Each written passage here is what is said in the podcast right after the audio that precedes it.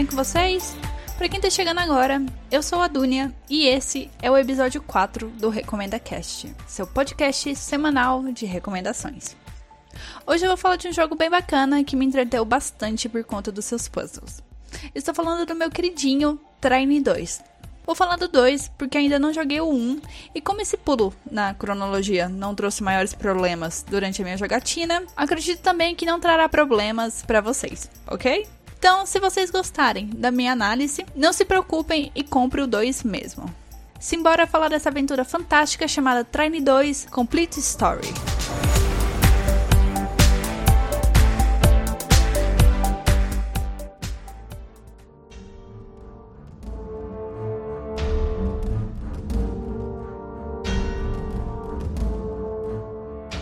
O jogo começa com os três heróis da franquia: Amadeus, o Mago, Pontius, o Cavaleiro e Zoya, a Ladra, sendo convocados pelo Trine, que é um artefato mágico com poder bizarro de unir as almas das pessoas. Os heróis tinham voltado às suas atividades corriqueiras, mas agora eles precisam se unir novamente na missão de salvar o reino, porque tá rolando uma invasão de goblins, que deve ser detida e encontrar a mente maligna por trás dessa invasão, que é uma figura sinistra conhecida como a Bruxa. E assim, os heróis partem nessa nova jornada.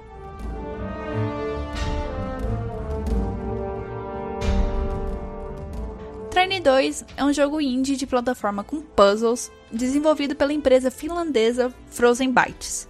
Ótimo nome, aliás. E foi lançado em 2011 para PC, vulgo Steam, PlayStation 3 e 4 e Xbox.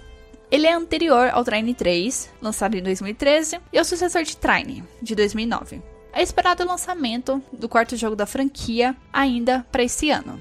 A desenvolvedora também é responsável pelos títulos Shadow Ground, que junto com Trine são os jogos mais conhecidos da empresa, Shadowing, eu acho que é assim que se fala, e Has Been Heroes. Trine é um jogo 2D, com modelagem de personagens e cenário em 3D. O jogo tem opção de modo single player ou multiplayer. O multiplayer até 3 pessoas, onde cada um joga com um dos personagens. Em 2014, a Frozen Byte disponibilizou para os jogadores de Train 1 ou 2 pela Steam o editor oficial da franquia, para os usuários soltarem a imaginação e criarem novas fases dentro do cenário de Train. Caso você ouvinte já tenha qualquer um dos jogos, lembrando que o Train 3 não está incluso e tem interesse em usar o editor, eu vou deixar o link na descrição do episódio. Encerrando esse bloco, Train 2 tem nota 87 no Metacritic 9 no IGN e 95% de reviews positivas na Steam. Comprando na Steam, já vem incluso o DLC Goblin Menace, que já deixa avisado que faz muita diferença no jogo. A PSN e a Microsoft Store não informam se o DLC já está incluso na compra.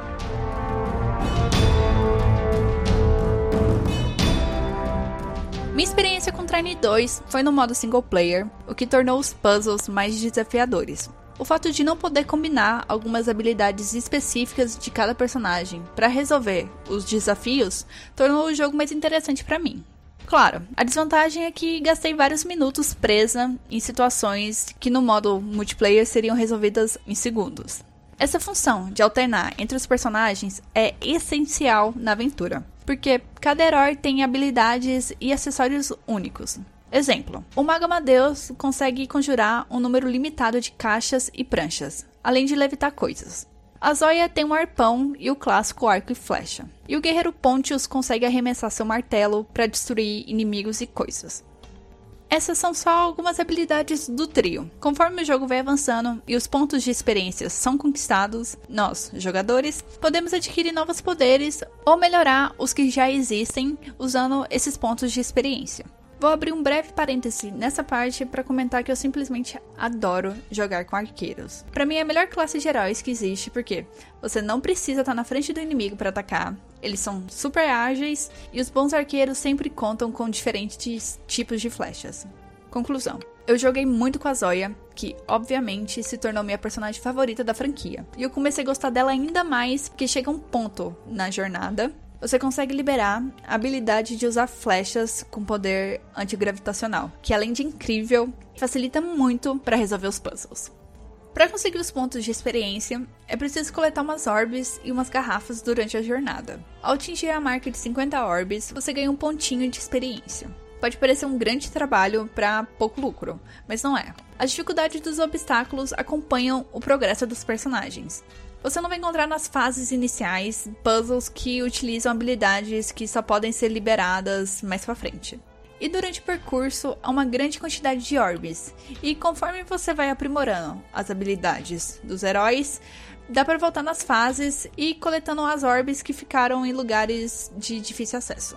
Esses pontos de experiência coletados acabam valendo pro trio e podem ser gastos em qualquer um deles. Só que cada habilidade tem um custo específico de compra. Exemplo: no início, o Mago Amadeus consegue conjurar só uma caixa. Para conjurar a segunda caixa, custa um ponto de experiência. Para conjurar três caixas, custa dois pontos de experiência, e assim vai até atingir o máximo de quatro caixas. Algumas habilidades são pré-requisitos para esses upgrades ou para conquistar novas habilidades. Há etapas durante o jogo que você vai precisar redistribuir os pontos de experiência para liberar habilidades bem específicas para superar aqueles puzzles. Para que as decisões tomadas pelo jogador não sejam entrave Durante seu processo, o jogo disponibiliza o botão de reset de pontos, o que pode parecer uma facilidade, já que a gente não precisa sofrer com as nossas decisões.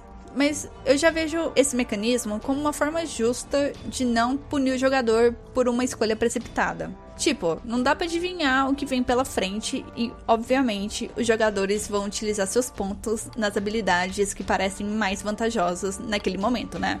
Todas essas informações sobre habilidades, pontos e o botão de reset estão bem explicadinhas na área da árvore de habilidades. Agora sobre os puzzles. É complicado falar sobre eles porque eu acredito que só jogando para entender. No início, são tarefas simples, nada que você vai gastar muitos neurônios para resolver. Conforme você vai progredindo, os puzzles começam a exigir uma certa esperteza e conhecimento das habilidades do trio. O bom é que o jogo ele não estipula um método certo para superar os desafios, então você pode ser muito criativo durante o seu avanço. Sobre os pontos negativos do jogo. Trine 2 nem se esforça em tentar trazer uma trama original ou surpreendente. Ela serve mais como uma justificativa para os heróis começarem sua jornada. Porque convenhamos, a história berra vários clichês. E nem dá para acreditar que as grandes revelações eram realmente revelações. Sério, dá para descobrir quem é o vilão da porra toda bem antes da metade do jogo. Trine 2 também conta com um narrador para trazer a sensação de que estamos participando de uma jornada lendária que será contada às futuras gerações e etc. Acho bacana a ideia, mas o recurso vai ficando meio enfadonho com o tempo.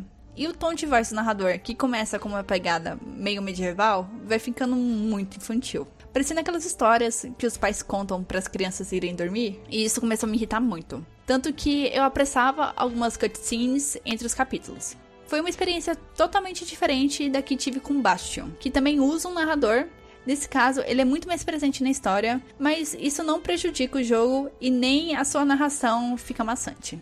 A história do DLC é bem mais óbvia, mas chega em boa hora porque consegue salvar Trine 2 do fiasco que é a luta com o chefão. O parâmetro de julgamento que eu utilizo aqui é que eu não morri nenhuma vez para matá-lo, o que para mim foi bem broxante. Eu não tive nenhum desafio nessa luta, tanto que eu nem precisei mudar de personagem para ganhar. Então foi decepcionante sentir o aumento da dificuldade durante a jornada e chegando no chefão bem easy de vencer.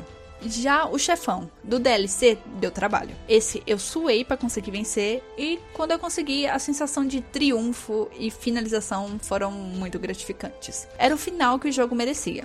Então, quem for comprar para PlayStation ou Xbox, pensem em adquirir o DLC Goblins Menace. Ele faz muita diferença em Trine 2. A falta de originalidade também atinge os personagens. Não incomoda tanto, porque eles têm pouco espaço para se destacar. O trio basicamente conversam entre si e é isso. Só que através dos diálogos dá pra garimpar um pouco da personalidade deles.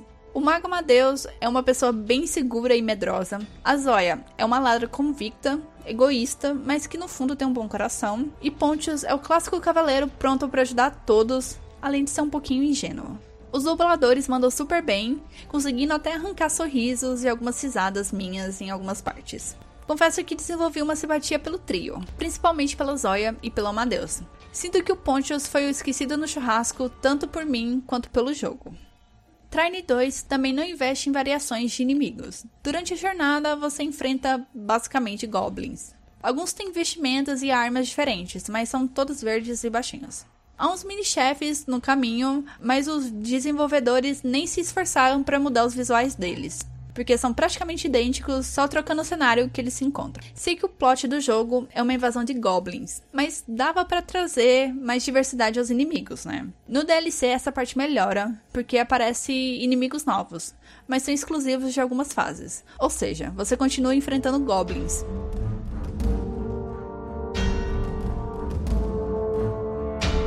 A parte visual é o grande destaque de Trine 2. Os cenários impressionam pelos detalhes, pelas cores e o bom uso da iluminação. Até nos cenários mais escuros, os detalhes não se perdem. No geral, os ambientes conseguem transmitir a fantasia e a magia do universo. E você pode reparar que nos cenários internos, como castelos, calabouços e etc., a atmosfera fica mais sombria, mas não perde a sensação da magia. Há uma grande variação de cenários durante a jornada, embora eu sinta que os desenvolvedores ousaram mais nas fases do DLC. O contraste de reinos nessa extensão é gigantesca, tendo fases no deserto, no gelo, fases aéreas e no interior de um monstro.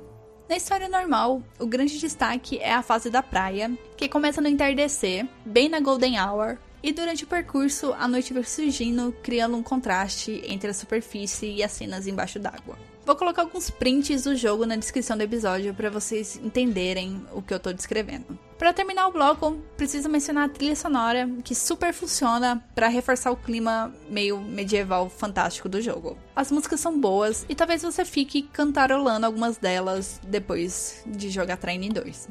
Dá para comprar as músicas e o artbook do jogo na Steam pela bagatela de R$ 7,50.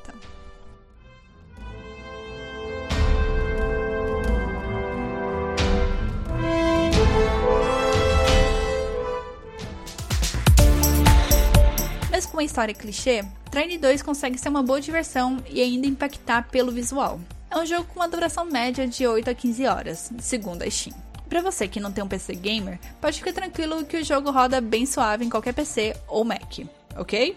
Você encontra o jogo por 30 reais na Steam. Vale ficar esperto porque Trine 2 e a trilogia Trine frequentemente ficam em promoção na Steam. No momento da gravação desse episódio, o jogo na PSN está com 75% de desconto, custando R$ 10,24. Na Microsoft Store, o preço é de R$ 30 e eles disponibilizam uma versão grátis de teste.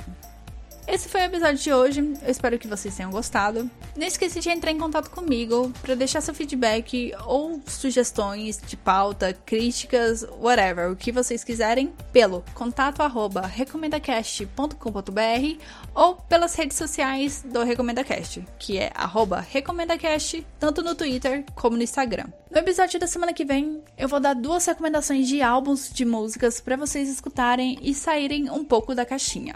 São duas artistas que fazem sucesso pelo mundo inteiro, já fizeram show no Brasil e são, podemos dizer, mundialmente famosas por participar de programas de TV. Então, eu te espero na semana que vem. Até lá!